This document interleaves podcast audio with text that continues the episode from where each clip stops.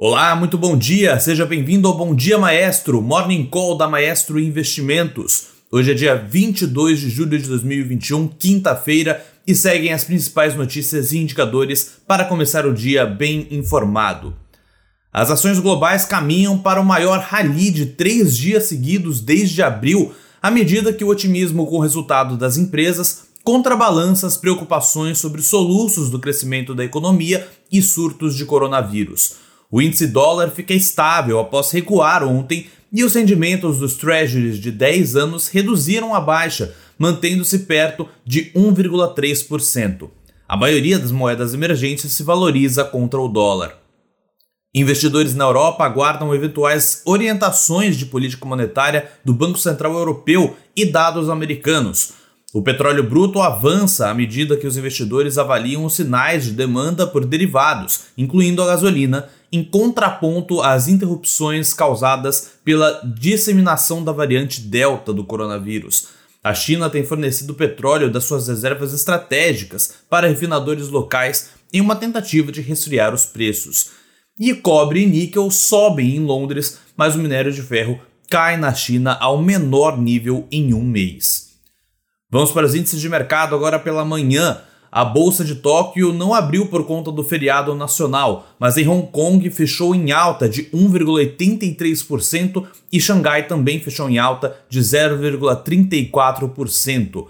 Na Europa, neste momento, a bolsa de Londres está em alta de 0,21%, Paris também em alta de 0,89% e Frankfurt também em alta de 0,93%.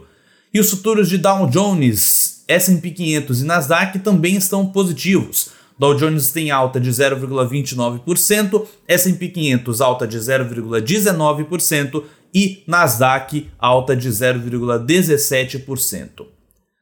Na agenda de divulgações, hoje, apenas às 9h30 da manhã, será a divulgação semanal dos pedidos iniciais e pedidos contínuos de seguro-desemprego. Vale a pena ficar ligado. Vamos para o destaque internacional. O presidente americano Joe Biden entrou novamente no debate sobre a inflação na noite passada, expressando confiança de que o aumento dos preços é temporário e não vai sair do controle.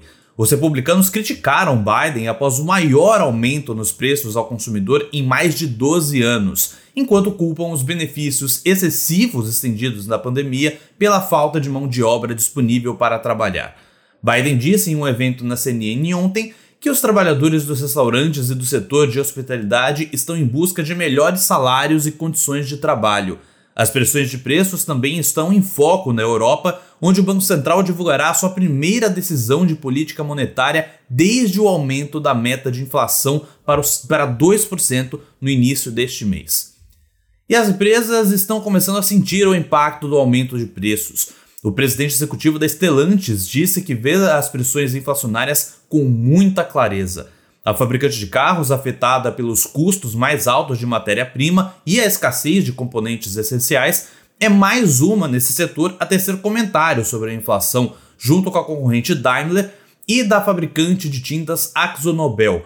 Alguns economistas e legisladores duvidam que a inflação veio para ficar, como o próprio presidente dos Estados Unidos, Joe Biden, que descartou as preocupações com aumentos persistentes de preços na quarta-feira, como a gente mencionou já no parágrafo anterior. Vamos para o destaque local. No Brasil, após a divulgação da arrecadação federal de junho, o presidente Jair Bolsonaro disse que a economia deve liberar mais recursos do orçamento. São 4 bilhões e 500 milhões de reais bloqueados no momento. O governo divulga hoje o relatório bimestral com atualização de receitas e despesas. Além disso, Bolsonaro decidiu ontem recriar o Ministério do Trabalho, hoje uma secretaria especial do Ministério da Economia, em uma pequena reforma ministerial que planeja fazer para melhorar o relacionamento com o Congresso. Bolsonaro pretende entregar essa nova pasta a Onyx Lorenzoni, o atual ministro da Secretaria-Geral da Presidência. Dentre as alterações anunciadas está a ida de Luiz Eduardo Ramos para a Secretaria-Geral, daí a necessidade de deslocar o Onyx, para abrir a Casa Civil para um nome do Senado. No momento, de acordo com fontes, o nome mais provável é o do senador Ciro Nogueira, do PP do Piauí. presidente do PP, Ciro é considerado um nome-chave para assegurar o apoio ao governo no Congresso. Segundo o jornal Valor Econômico, a expectativa é de que a mudança contribua para que o governo volte a ter uma boa relação com o presidente do Senado, Rodrigo Pacheco, do Democratas de Minas Gerais. Relação essa que se deteriorou desde o início da CPI da Covid no Senado. E os caminhoneiros ensaiam uma nova greve a partir de domingo. Como nas últimas tentativas, continua a confusão e a falta de clareza de que haverá adesão da categoria ou não que pede o fim da PPI, a Política de Preço de Paridade de Informação, que é aplicada pela Petrobras, e a garantia do piso mínimo de frete.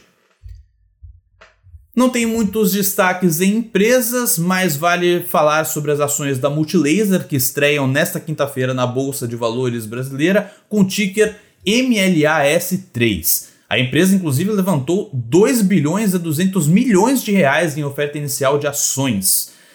E o Magazine Luiza precifica nesta quinta-feira também o seu follow-on, ou a oferta subsequente de ações na sigla em inglês, e de 150 milhões de papéis. Então é isso, um bom dia, um abraço e bons negócios.